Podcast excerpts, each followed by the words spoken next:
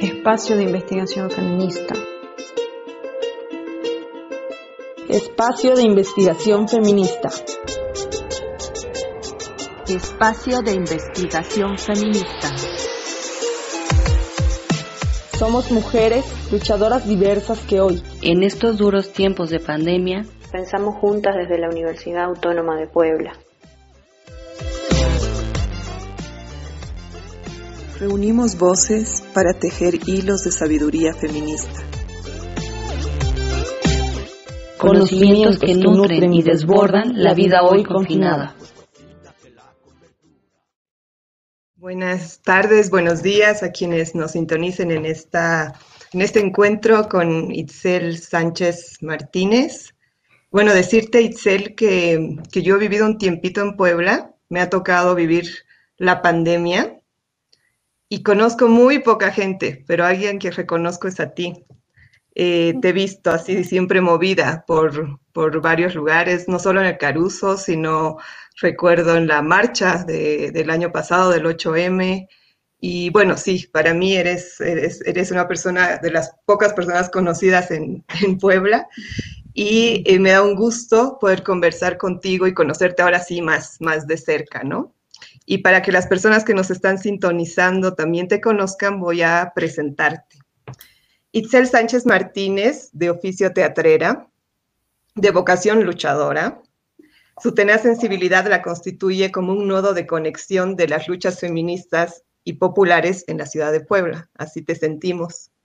Integrante de la colectiva Acción Directa Autogestiva, ADA, colectiva indisciplinada, en la cual participan en diferentes proyectos, entre ellos talleres de autodefensa, em, ha participado también en eh, teatro participativo comunitario, intervención escénica, eh, proyectos culturales de ciencia en mercados, colectivos, movimientos sociales, eh, foro cultural y en el foro cultural Caruso, ¿no? que es un poco donde yo comentaba que, que también te había visto. Eh, también Itzel es vocalista y performancera de la banda punk anarcofeminista Las Ingobernables y actualmente coordina el área de alianzas creativas en la organización técnica Rudas, donde impulsa el proyecto Narrativas y Memorias de la Desaparición en México. Pues con ella estamos y con ella vamos a conversar eh, de algunos temas que nosotras nos hemos planteado y hemos ido preguntando a diferentes mujeres eh, feministas que participan en diferentes colectivos en América Latina. Y bueno, eh, justo te, decía que el año pasado yo estuve en, Puebla y pude participar en esa marcha que me pareció muy potente. Recuerdo en el Zócalo dos eh, eh, como riadas de mujeres que llegaban de dos flancos diferentes de la ciudad. Y bueno, nos, nos encontramos ahí en el, en el Zócalo y tú estabas ahí en, en medio moviendo ahí en la movida. Y bueno, al poquito ya nos vimos de pronto encerradas, ¿no? Así en, esta dinámica de la pandemia. Eh, y, bueno, queríamos justamente preguntarte, a un año de, ese potente 8 de marzo y ya casi un año de esta dinámica de confinamiento, de aislamiento, ¿cuál es el balance que, haces tú? ¿Qué valoración tienes de la situación? ¿Y qué, debates eh, ha sido como percibiendo a lo largo de, este año que ha modificado el escenario de, nuestras luchas. Muchas gracias, me da mucho gusto poder estar con ustedes, me da mucha alegría porque aparte siempre que platico con ustedes siento que como que las ideas se mueven y que es como poder organizar. Y creo que va en, eh, de esto va lo que yo he visto, que tiene que ver con, justamente creo que los diferentes feminismos se van planteando a partir de la, de la intercambio con la, otra, con las otras. Nunca es algo tan establecido, tan rígido. Bueno, lo que yo puedo ver cuando es que está muy fluida la cosa, ¿no? Y, justamente cuando dejamos de dialogar y cuando, nos aislamos es que pues de repente los, pensamientos empiezan a, dar de vueltas, de vueltas, y no tienen una, salida, una escucha, ¿no? Porque como rescato mucho esto de poder pensar entre todas, cómo compartimos las ideas y pensamos entre todas. Entonces, mm, creo que justo lo que trae la, la pandemia, bueno, son un montón de cosas súper dolorosas, preocupantes, pero a los feminismos pues nos vuelve a meter en una dinámica de aislamiento, que justamente es una de las, desde autodefensa feminista lo vemos como una, una estrategia de sujeción a lo femenino a las mujeres, el aislamiento, el separarnos, el pensarnos como, como solas, ¿no? Y, y, una de las gran luchas siempre era que habíamos podido construir en colectivo, que habíamos podido ser manada, que habíamos podido encontrarnos y, romper ese aislamiento y de repente, ¡pa! Llegamos, aparte sí, como decías, el 8M era como súper potente y de ahí era como algo que no iba a, que ya nada nos iba a parar, ¿no? Y de repente fue, ¡pa! Nos paramos y paramos todo y muchas nos quedamos en, en circunstancias que no nos habíamos podido imaginar y en donde la soledad empezó a rodear el asunto, ¿no? Entonces, creo que sí ha sido unos, unos tiempos bien difíciles en ese sentido y que justamente uno de los grandes retos que veo ahora es cómo nos pensamos desde la colectividad, desde el hacer juntas con estas restricciones que ahora existen. ¿Cómo vamos a hacer? Y creo que es difícil pero creo que tenemos que generar la imaginación necesaria para poder encontrar estrategias de encontrarnos de nuevo, de volver a discutir, de volver a machacar las ideas que ya veníamos trabajando y, de, y sobre todo de poder decir, pensamos diferente y esto no significa que nos vamos a aislar de nuevo, ¿no? O entre nosotros. Eh, porque nos hemos preguntado nosotras y queremos preguntarte a ti, es qué queremos hacer que pase ahora en este contexto con esas dificultades que has descrito, eh, dónde queremos poner nuestra fuerza y nuestra energía, para qué queremos impulsar, ¿no? ¿Qué, has pensado tú con, otras o tú contigo misma eh, en esto? O sea, ¿dónde, está, dónde, ¿dónde colocar nuestra energía en este momento? Yo estaba pensando como que tenía que tenemos que pensar en la subversión de los espacios, en los espacios que ahora tenemos, ¿no? Entonces, incluso, ¿cómo podemos subvertir estos espacios virtuales que, con los que nos estamos encontrando? No todas, no de las mismas circunstancias, no de las mismas formas. Eh, o cómo podemos eh, subvertir estos espacios en los que nos encontramos a las personas que podemos estar aisladas pero las que no puedan estar aisladas, porque esto implica un cambio, un cambio de tuerca, ¿no?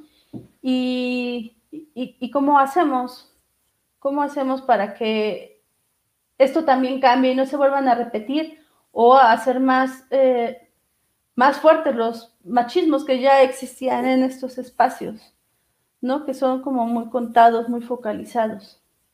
Creo que, que es eso. No, no, Creo que cuando nos concentramos en eso podemos encontrar muchas estrategias.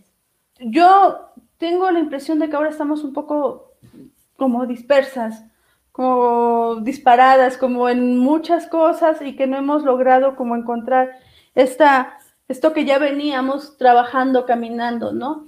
No puedo generalizarlo, sé, pero creo que es como una lectura que yo voy sintiendo, que ahora parece que los desencuentros están más más en puerta que lo otro que veníamos construyendo. Y que digo, también es importante trabajar en ellos, ¿no? Pero no como algo que te divida o que te separe.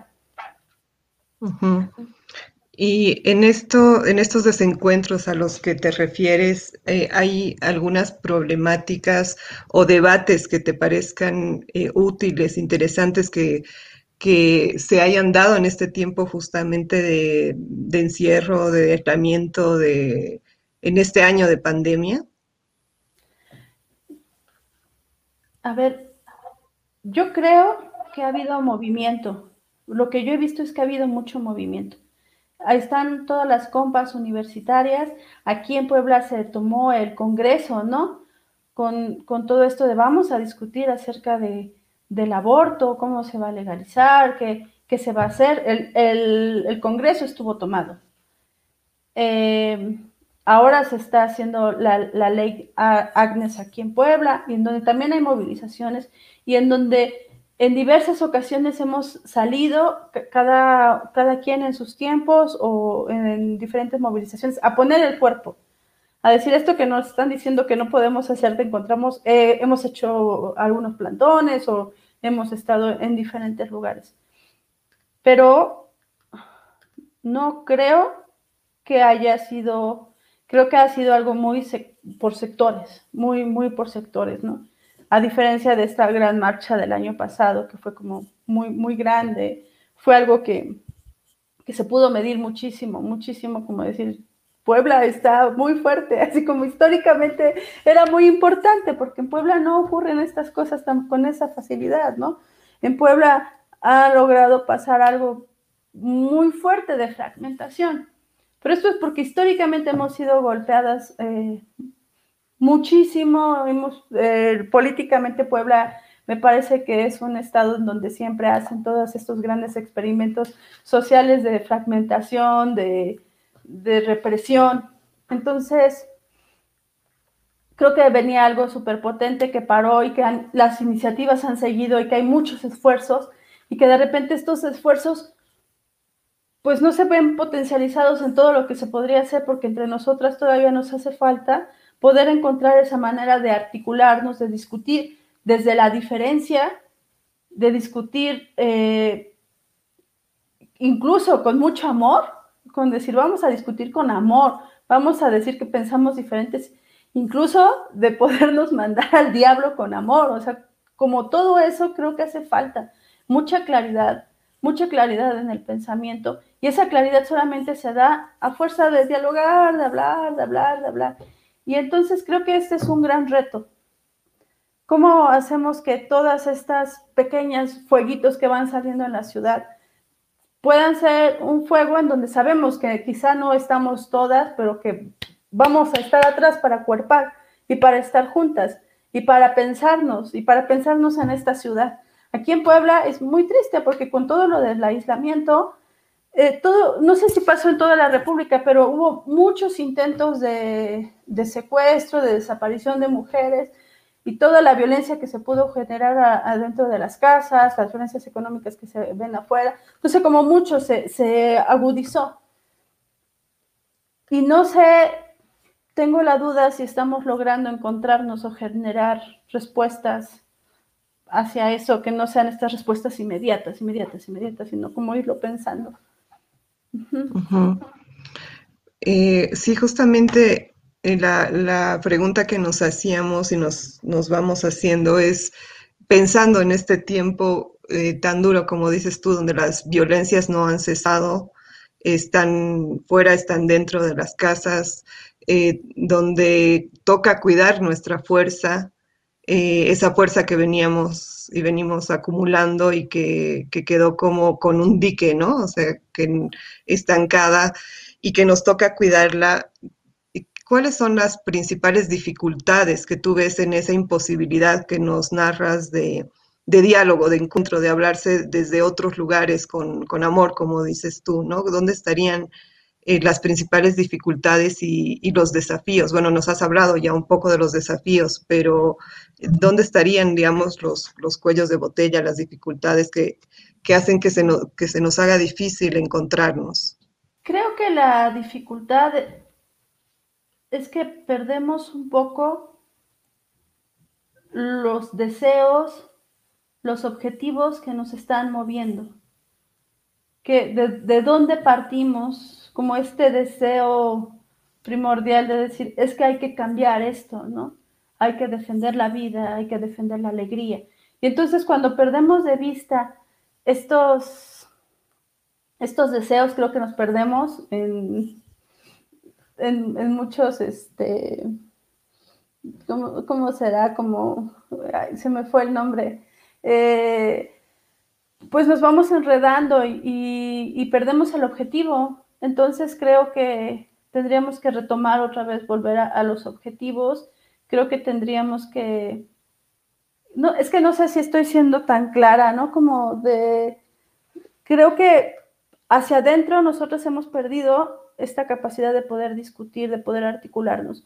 Creo que ya venía costando trabajo, pero que lo estábamos haciendo y que de repente con la, con la pandemia y con el aislamiento esto se, se rompió.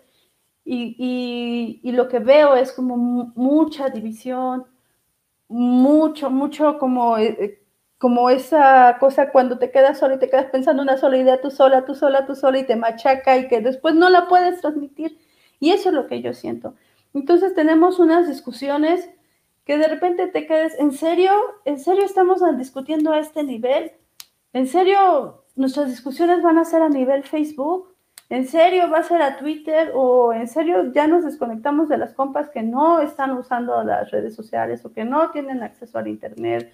No sé, como todas esas cosas y, creo que de repente esto, tanta, tanta información y luego información falsa y luego todo eso es como mucho enredo. ¿Qué necesitamos? Pues como a lo mejor parar, a lo mejor decir, ¿qué está, ¿en dónde estábamos? ¿Para dónde íbamos? Eh, las compas que han estado luchando en el Congreso, que han estado, han invertido muchísima energía, muchísima, ¿no? Y, y también me quedo pensando, mmm, también necesitamos energía en cosa de no solamente estar peleando con, con estos, ¿no? Con, con el gobierno, necesitamos energía también para estar entre nosotras. Y entonces, pues necesitan relevos, necesitan, como creo que nos vamos dividiendo cada quien en diferentes espacios, pero saber pues que ahí estamos. Insisto, no, no es como una idea de pensarnos en todas, vivimos en, no sé, en, en algo así como en donde no hay discusión, en donde no hay desacuerdo. No, claro, sí hay, y estamos nosotros siempre en tensión y estamos en desequilibrio y estamos dando y buscando, buscando a prueba de error, ¿no? Pero, ah, no sé, quizá es otra condición. Sí, me ponía a pensar, ahora que supe, porque no, no sabía que, que, que tú eras parte de un grupo que se llama Las Ingobernables, y me ponía a pensar en qué medida es, que estamos viviendo, el miedo que, se nos, que se nos impone y la carga inmensa de trabajo que tenemos encima, em, no nos ha vuelto de alguna manera más gobernables. Em, y pensaba en esa, en esa imposibilidad de, de, hablarnos entre nosotras, de encontrarnos entre nosotras, si no es una forma de hacernos hacia afuera más, más gobernables, ¿no? Em, ¿Qué has hecho tú, por ejemplo, para hacer frente a, esta, a esto que se nos impone como cotidiano, ¿no? O sea, esta carga inmensa de trabajo, esta, esta soledad de la que hablabas en principio y este, y este miedo. ¿Te has podido encontrar con otras compañeras? Recuerdo bien y, ayer en Astrid, en, en, su defensa de tesis, también lo recordaba, es eh, cuando tú contabas alguna vez eh, eh, cómo se encontraron ustedes en, el barrio y tomaron las calles como, como una medida de autodefensa, ¿no? O sea, ocupar las calles juntas para justamente hacer, hacer frente a ese aislamiento o a ese miedo que siente una cuando sale sola a la calle, ¿no? Em, ¿cómo, cómo, lo has, ¿Cómo has vivido tú o cómo estás viviendo con otras compañeras esta esto que se nos impone y que pareciera hacernos, hacernos más gobernables.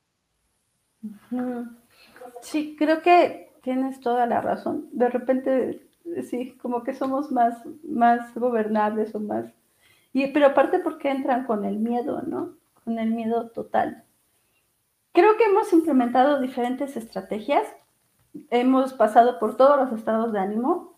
hemos buscado a las amigas de manera desesperada y también hemos, bueno, yo he vuelto a vivir como la soledad que no me gusta y que cuando toco esa soledad que es desolación, eh, me doy cuenta de que no quiero volver ahí, así de que no quiero volver ahí porque ya habíamos trabajado mucho tiempo para no estar ahí, ¿no? Y, y de repente extraño terriblemente ir al mercado y hacer talleres o, o extraño mucho muchas cosas que yo creo que todas, todas estamos. Entonces, hemos inventado diferentes estrategias. Em, hemos ya en, como en cosas más prácticas, eh, por ejemplo, estamos intentando que el Foro Cultural Caruso sobreviva. lo cual es muy difícil en una época como esta, porque Caruso tiene una figura como si fuera un restaurant bar. Es un foro cultural y sobrevive de eso y es, es muy difícil. También adentro del foro hay, hay, compas que están trabajando y que dependen de, de esto económicamente para su sobrevivencia. Eh, entonces estamos dando la lucha, estamos viendo cómo podemos seguir encontrando, a seguir haciendo encuentros en Caruso, aunque estén estas circunstancias. Hemos intentado lo virtual, pero también algunas otras cosas porque no todo pensamos que pasa por el filtro de lo, de lo virtual, ¿no? Sino hay cosas que no. Intentamos, por ejemplo, hacer en las mañanas, eh, abrir el Internet y que pudieran llegar las personas a hacer las tareas y eso. ¿Y qué crees? No llegó nadie. no sabemos por qué, porque quizá las necesidades o estamos en un lugar donde no, no leímos bien las circunstancias, ¿no? Entonces estuvo abierto mucho, mucho tiempo, pero en realidad no, no llegó gente, pero sabemos que es una necesidad que existe. Eh, también en términos de, creo que en términos artísticos pudimos eh, hacer más cosas, quizá porque fue un freno en donde dijimos, ah, pues vamos, pudimos sacar varios, varias canciones, canciones en video, colaboraciones, pudimos sacar una obra de teatro que no habíamos, que no habíamos podido sacar, y fue horrible porque fue con careta y con el cubrebocas, y, y, pero fue, y está, y se va a poder seguir representando. Eh, intentamos mucho hacer eh, talleres de divulgación virtualmente, eh, primero con el mercado de la 28 de octubre y luego lo hicimos con, ahorita lo estamos haciendo con Radio Choloyá, que es una radio comunitaria que se encuentra en Tlaxcalancingo y que ahí va, ahí va. No, no me gusta mucho pensar que todo se pasa a lo virtual, siempre es como muy, muy, muy corto, se me hace que queda como corto al, como es la realidad, ¿no? Mm, ¿Qué más? ¿Qué más? Estamos intentando retomarlo de autodefensa feminista, pero ahora más bien yo estoy trabajando, estoy intentando como poder sistematizar todas las ideas, porque es algo que a, nosotras en la colectiva es como una tarea que tenemos que hacer, que es como sistematizar la experiencia y poder escribirla, y estamos intentando eso. También fíjate que desde Técnicas Rudas estamos haciendo un trabajo de, de se llama Narrativas y Memorias de la Desaparición y es poder generar articulación entre artistas, personas investigadoras y colectivos de madres en búsqueda para poder generar narrativas que logren sensibilizar acerca de este tema que es tan doloroso. Entonces de repente decimos que es compartir el dolor. Y, es difícil porque no todo el mundo quiere compartir el dolor entonces lo que hacemos es, tenemos que compartirlo de una manera poética para tocar corazones, porque no va a haber otra forma si no es a partir de conocer el dolor de otras personas. esto que sea como que podemos decir, esta es una problemática que nos toca a todas y a todos, a todes. Entonces estamos trabajando en esto y como sabe, los colectivos de madres en búsqueda nunca paran. Con o sin pandemia, ellas están buscando. Entonces hemos podido salir a Coatzacoalcos con este colectivo a, dar seguimiento. Em, sí, hay sectores que nunca paran, que no, no paran y que, y que pues ahí están las mujeres dando, dando la, la, primera línea. En el mercado es así también, ¿no? En, en el mercado del 28 de octubre, pues mis respetos para todas las compañeras que están ahí dándole, ¿no? Pensamos que la comida llega, llega de gratis de repente con la pandemia, pues no, hay un montón de gente que está sosteniendo ese trabajo. Me gustaría preguntarte un poco más sobre las compañeras en el mercado.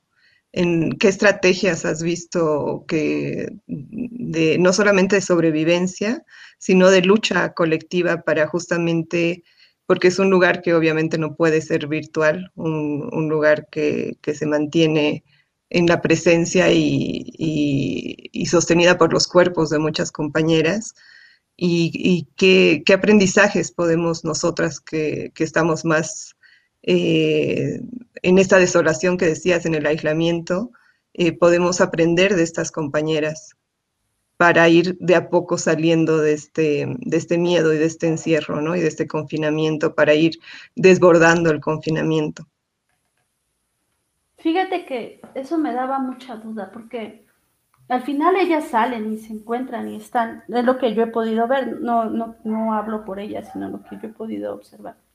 Y entonces creo que hay actividades que te implican estar, que tienes que poner el cuerpo y estar. Y entonces me quedo pensando y, creo que es algo que platicábamos mucho con Raquel, de decir, pues es que a lo mejor lo que tenemos que aprender ahorita es a estar cuidándonos, o sea, de que hay cosas que no podemos renunciar. Y entonces tendremos que generar las estrategias para, para cuidarnos. Es una duda y supongo que no para todas es igual porque no todas tenemos el mismo riesgo o las mismas circunstancias o el mismo sistema este, inmune, ¿no?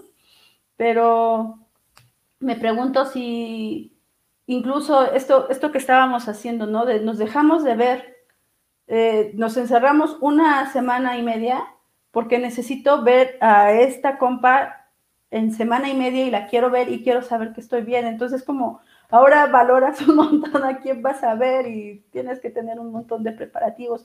Y las del mercado, pues lo que hacen es cuidarse un chorro. Yo lo que veo es que se, cuidan mucho, que al principio había como un, un destanteo ahí, pero ahora el mercado lo desinfectan a cada rato, como que tomaron medidas que a mí me, me, impresionaron porque vas y tienen un stand de, para limpieza de manos, o sea, creo que son cosas prácticas que están implementando. Y claro, este uso de cubrebocas de repente es como ver a todos, como que todas tenemos que aprender a manejar el cubrebocas como una medida pero que son esfuerzos que se están haciendo, ¿no?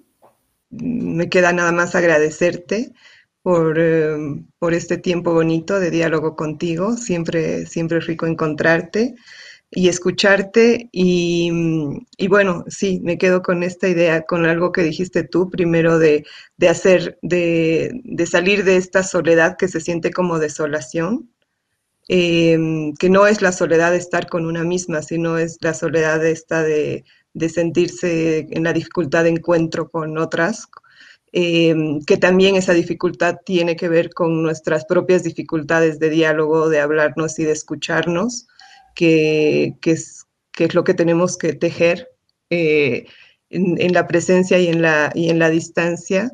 Y esto último que, nos decías, ¿no? De, de reaprender a estar juntas en estas circunstancias con, eh, sin dejar de lado el cuidado, pero encontrando formas de, de reencontrarnos.